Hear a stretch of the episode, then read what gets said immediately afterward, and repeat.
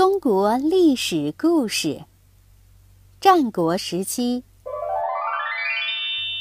毛遂自荐。周冕王五十五年，秦国又派大军进攻赵国。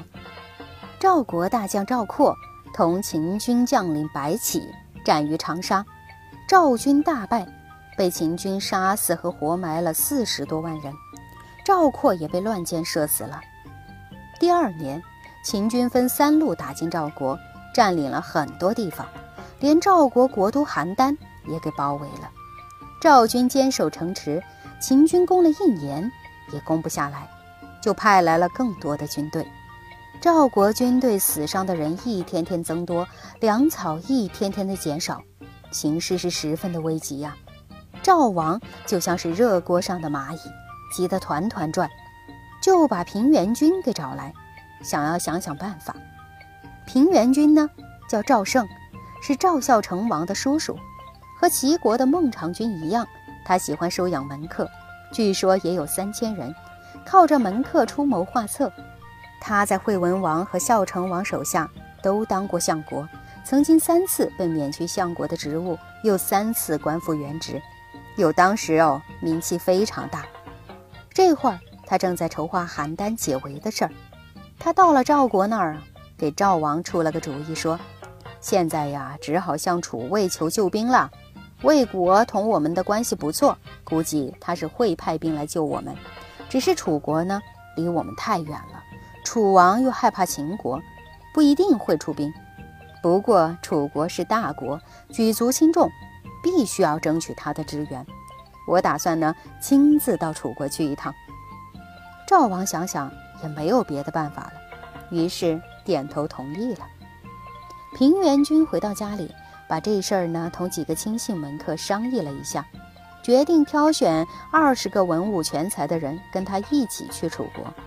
平原君对门客说：“咱们这次去呀，文的不成就来武的，一定得叫楚国出兵。所以陪我去的人呢，要既能文又能武，当然也不用上外边去找。”就从你们当中挑选就可以了。平原君把门客全都叫来，一个一个的挑选，挑来挑去，最后只选中了十九个。别的人不是缺乏口才，就是没有武艺，都不合格。平原君十分感慨地说：“哎，花了几十年养了三千人，今天连二十个管用的人都挑不出来，人才实在是太难得了呀。”话音刚落。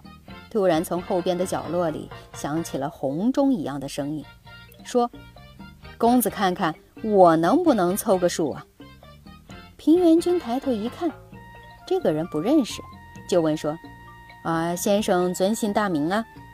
那个人回答说：“姓毛，名遂。”平原君想了想，不曾听过这个名字，又问说：“先生也是我的门客吗？”毛遂回答说：“呃，我做公子的门客呢，已经三年了。”平原君不由得冷笑了一声，说：“哼，我听说有才能的人，不管到什么地方，他的才能就会像锥子放在衣兜里一样，锥尖马上就会露出来。如今先生在我门下待了三年，我连您的名字都没听说过，看来你没什么大本事啊！跟我去干什么呢？”众门客都是哈哈大笑起来，毛遂却是十分的震惊。他从容地回答说：“公子说的的确有道理，问题在于您啊，一直没把我放在口袋里，要不然我的才能早就显现出来了。”平原君看毛遂十分机智，说的话又很有道理，就答应了他的请求。一天晚上，平原君和挑选的门客一起冲出秦军的包围。直奔楚国的都城去了。平原君到了楚国的都城，第二天一大早就去拜见楚王。当时楚国的国君是考烈王，他们在大殿上进行会谈。毛遂他们二十多个随从呢，在殿外对平原君提出的合纵抗秦的老话，考烈王十分的反感。他说：“贵国曾经是合纵的发起国，结果是不欢而散。”先王、怀王也做过纵约的，最后惨死在了秦国。齐闵王也做过纵约啊，招来的是各国的围攻。您就别提这合纵的事儿了。再说，如今秦国更强了，我们自己都顾不上，哪有力量去支援你们呢？平原君竭力为合纵辩解说：“秦国虽强，但是他如果分兵控制六国，力量就太弱了。各国虽弱，如果把力量合在一起，对付秦国可就绰绰有余了。”考烈王说：“哎，可是眼下贵国的都城处在秦军包围之中。”我们离贵国这么远，也是远水不救近火呀。平原君说：“我国都城虽然被包围了，但是我们已经坚守了一年多。如果各国奋力救助，肯定能够击败秦国。”就这样，你来我去，一直争论到了中午，怎么也谈不拢。楚王就是不肯派兵来援救赵国。站在殿外的毛遂早就等得不耐烦了。只见他大步流星地冲入大殿，朝着平原君大声地说道：“合纵的重要，三言两语就能够讲清楚。公子为什么从清早谈到中午，还迟迟定不下来呀？”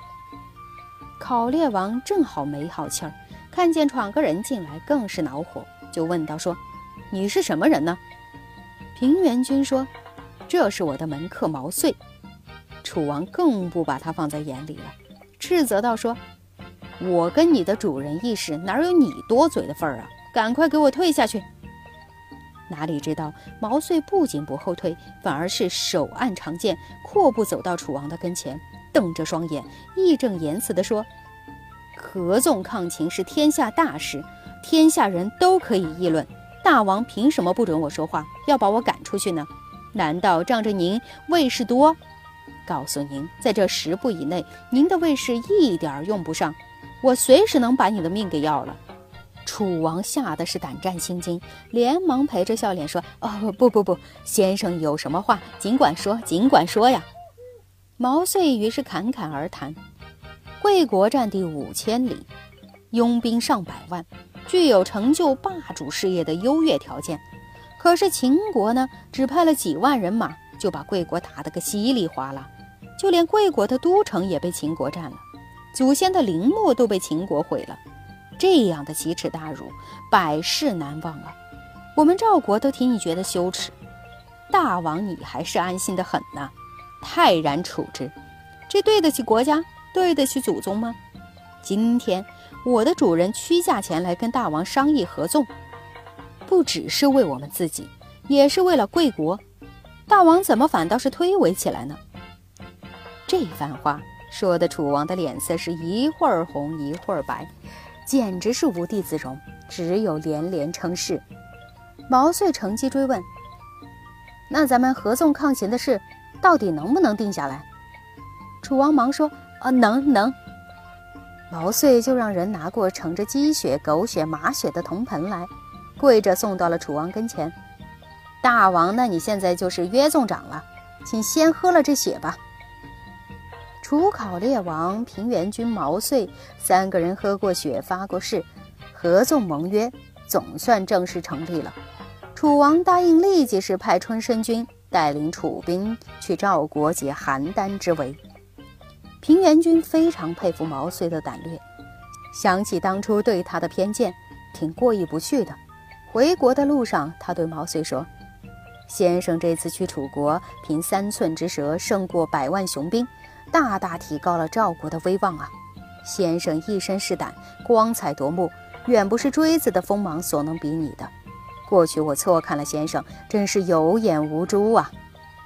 从此，平原君把毛遂奉为上等门客。在秦军的围攻下，邯郸城更加的危急了。平原君回到赵国，接受了门客的劝告，变卖家私，征集了三千人。